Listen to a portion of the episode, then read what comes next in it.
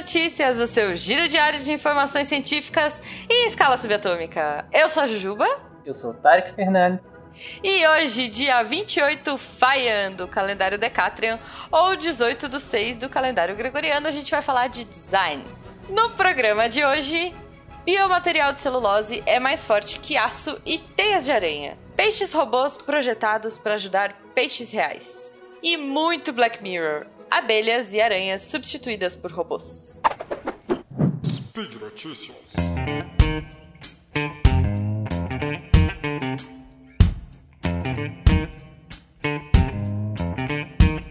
Tarek, por que, que eu trouxe você para um spin de design? Olha só. Me pergunta a mesma coisa, mas estamos aí, né?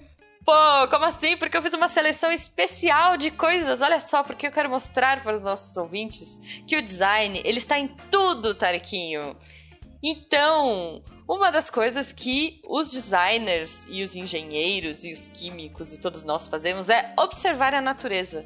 Então, hoje eu selecionei três artigos muito legais que têm a ver com a natureza e com essa observação.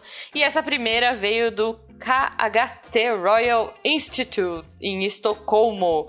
E a galera lá desenvolveu um material feito com nanofibras de celulose. Olha que maluquice. Eu adoro, eu adoro falar de materiais é, desenvolvidos aqui no, Spin. Mas é que eu acho muito legal isso. E olha só, esse material Tarek, feito de nanofibras de celulose. Uma coisa que é muito legal dele é que ele tem potencial de biomedicina.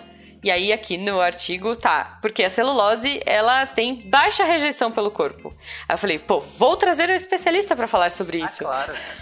Este sou eu. Muitos anos Sim. da vida estudando celulose e rejeição. É... Isso. Mas assim, por que que é legal? Essa, celu... essa biocelulose, ela é muito forte. Tipo assim, como diz o título, né? É... Se ela for sei lá, trançada ou, ou, colocada de uma forma certa, ela fica mais resistente e com uma força, assim, tipo, é, de aço, né? Ok, isso eu consigo entender. Mas o que me surpreendeu foi teias de aranha, força de teia de aranha. Como assim? Teia de aranha é tão forte assim? Pra caramba, é muito forte, inclusive tem que ser muito forte. Pensa o tamanhozinho da aranha e, uhum. o tamanho que, das presas que ela geralmente quer capturar. Tem que ser uma teia, não só forte, mas extremamente resistente, né? Que é diferente. Uhum. Tem que ser resistente, tem que ser elástica. Algumas são adesivas. Então tem uhum. uma série de características que a teia de aranha é quase um exemplo perfeito, assim. Que legal. Pô, imagina, é, é uma loucura, hein? Pensar que a gente pode criar um super-herói aí, porque olha, ela é tão claro. forte quanto aço. Não? Tô, tô viajando muito? Ah, meu Deus. ok, ok. Gente, o interessante é que talvez esse material novo ele possa ajudar no desenvolvimento de tecidos sintéticos super resistentes e é um produto biodegradável. Olha que demais. Uhum que é extremamente importante, né? Debates hoje em dia sobre a questão do biodegradável, e principalmente em relação ao plástico, né? Que a gente vem debatendo muito. A questão do lixo Sim. plástico. São produtos que são biodegradáveis e são extremamente importantes. Exato, exato. Então, olha aí, pode ser o futuro do, do plástico, quem Ou sabe? Quase o presente, né? Porque as pesquisas já estão bem avançadas. Sim, sim, pois é. Muito bom. Bom, a próxima matéria que a gente trouxe é sobre peixes robôs que foram projetados para ajudar peixinhos de verdade. Olha que bonitinho. A Universidade de Engenharia de Nova York criou um protótipo do peixe zebra. É um peixinho bem fofinho, ele tá aí na fotinho no artigo, mas vocês podem procurar no Google também. E eles criaram um peixinho robótico. Ele se move parecido com o peixe real. E eles conseguiram simular algumas atitudes, né? Sei lá, as formas de comportamento dele. Isso pode, primeiro, ajudar a estudar o comportamento da espécie e ajudar na sobrevivência. Não só isso, substituir esses peixinhos em experimentos com peixes reais, para você poupar esse, esse bichinho. Mais ou menos como o Sniff, que é um ratinho de laboratório virtual usado hoje para estudos de análise uhum. de comportamento e psicologia. Esse, esses peixes robóticos, eles vêm sendo usados já faz, já faz algum tempo, na verdade, né? Para estudo do oceano, eles, uhum. eles simulam peixinhos, então acaba que o impacto dele é muito baixo na, no estudo em si. Mas o que eu achei hum. legal desse especificamente foi justamente essa face de substituir o animal para que, uhum. que use esses modelos sintéticos né, na substituição, que também é uma tendência hoje em dia no estudo da, na, nas faculdades de biológica, que é substituir esse modelo animal, né? Chega de ficar Sim. usando o animal para tudo, né? Uhum. É, para tudo que você precisa testar. Já a gente está no século XXI, a gente tem tecnologias ótimas para substituição disso. Então, uhum. chega disso. Inclusive, o peixe zebra, que é o que foi usado, que é um peixinho muito bonitinho, inclusive. Muito! Ele tem, tem várias pesquisas dele de testes de ketamina como ansiolítico nele. Então, hum. quem sabe a gente não consegue usar um modelo sintético para fazer os mesmos testes.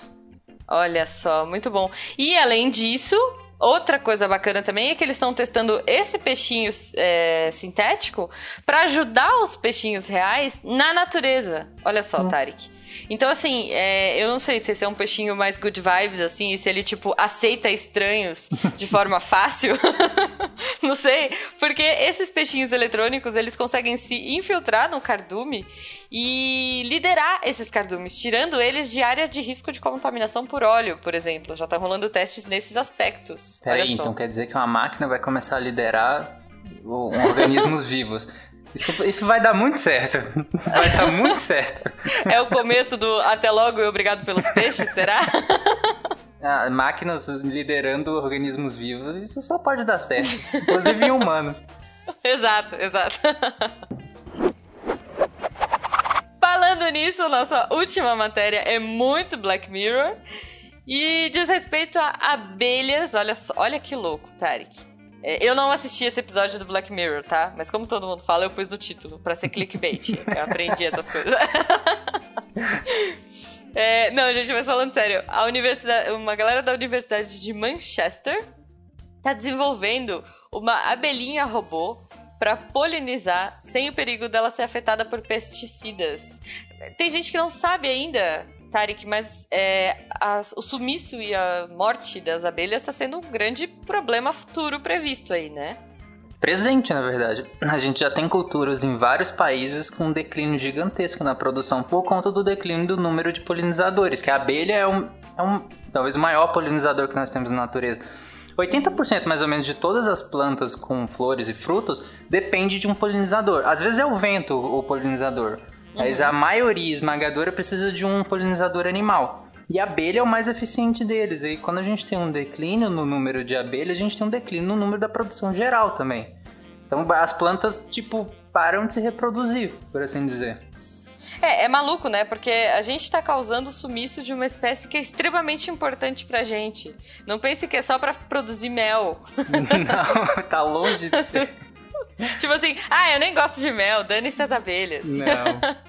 Ah, pra quem quer, quer ver isso de maneira muito, muito, muito didática e fofinha, tem aquele filme, B-Movie. Aham. Uhum. Que é muito é legal que, que as abelhas processam os humanos.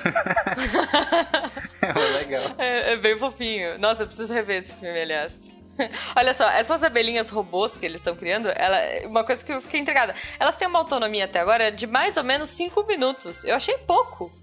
É, até que é relativamente suficiente, dependendo da espécie que você trabalha. Porque se você pensa numa monocultura, por exemplo, tá uhum. tudo muito próximo. Então não precisa uhum. ter uma autonomia muito grande, né? É, faz sentido, faz sentido. Não é tipo que ela vai viajar o país é, e polinizar. Não é numa floresta, assim, num campo aberto. Geralmente em monoculturas, assim, não tem tanto, não precisa de uma autonomia muito maior que isso. Ah, justo, justo, muito bom. É, o, o, duro deve ser quem vai caçando, né, as abelhinhas depois que caíram no, no meio da plantação. Os tipo... estagiários estão aí pra isso. Né? justo. Essa mesma equipe, veja você, Tarek, tá também testando e desenvolvendo aranhas robôs. Que é muito mais legal, né? Aracnofobia. é, e elas têm, a, elas não voam, mas elas têm a habilidade de pular. A ideia é que no futuro elas sejam utilizadas para controle de pragas, como alternativa para pesticidas. Isso eu achei muito legal. É muito legal, porque na minha cabeça isso tá divertidíssimo, as aranhas pulando e soltando teia na, na, na no, no, nas pestes e tal. E tá muito louco isso. robôs, aranhas. Daria um filme, sabe? É, tipo, hoje, na sessão assim. da tarde. tipo. É, que vai na Globo Rural, né? Tipo, é. é. um filme de ação de aranhas robôs lutando e um exército de abelhas que dura cinco minutos, destruindo Sim. todos os animais e salvando o mundo dos pesticidas. Sim. Mas matando pragas. Mas Enfim. matando, fazendo controle de praga sem uso de agrotóxico. Olha que beleza. É verdade, é verdade, é uma boa. Galera, por hoje é só. Espero que vocês tenham curtido uma participação especial do nosso animadíssimo e felicíssimo Sim. Tarek aqui. Esse sou eu. Lembrando que todos os links comentados estão aí no post e a gente pede que você deixe seu comentário, suas dúvidas, suas declarações de amor, eh, seus receios do, do futuro robótico dominado por bichos gigantes e, e malvados ou não. É, lembrando que esse podcast só é possível de acontecer graças ao seu apoio no patronato do SciCast, tanto no Patreon quanto no Padrim e agora pelo PicPay. Sim. Tchau. Até semana que vem. Ou não. é isso, pessoal. Não, até amanhã. Hoje é segunda. Ah, é. Hoje é segunda. o Tarek já tá perdido, perdido, no, no tempo, meu Deus. é isso, galera. Mandem beijos pro Tarek aí no post e o calendário pra ele, sei lá. Ai, credo. Até amanhã. Que não seja o Decatria. Tchau. Ah, que absurdo.